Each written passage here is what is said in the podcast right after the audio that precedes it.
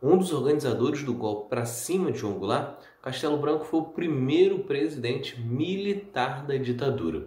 O porquê devemos chamar assim e como isso ocorreu, você vê num outro episódio que eu deixo no link abaixo. Neste episódio, você vai ver apenas sobre como foi o governo de Castelo Branco. É Pilatos lá na Bíblia quem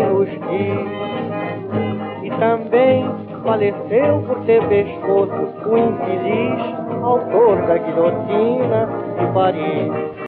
Humberto Castelo Branco assume 15 de abril de 1964, depois de um breve período de Ranieri Mazzilli no poder, enquanto né, é, ocorria o golpe e se decidia quem seria o próximo presidente do Brasil. Logo de cara, ele adota medidas repressivas perseguindo até mesmo políticos que apoiaram o golpe militar.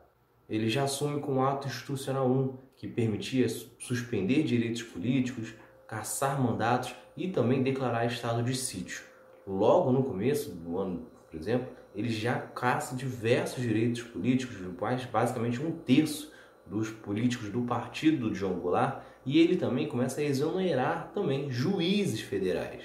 Nesse período, ou seja, no primeiro ano ainda da ditadura militar, os navios da Marinha começaram a ser utilizados como prisões clandestinas e estima-se que quase 3 mil pessoas foram perseguidas por serem contrárias à ditadura militar.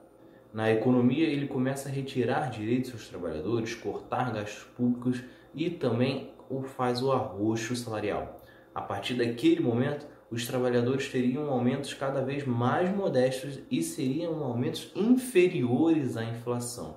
Isso gera uma insatisfação cada vez maior, faz com que a oposição ganhe destaque e o, o governo militar passa a sofrer é, riscos de perder nas eleições estaduais.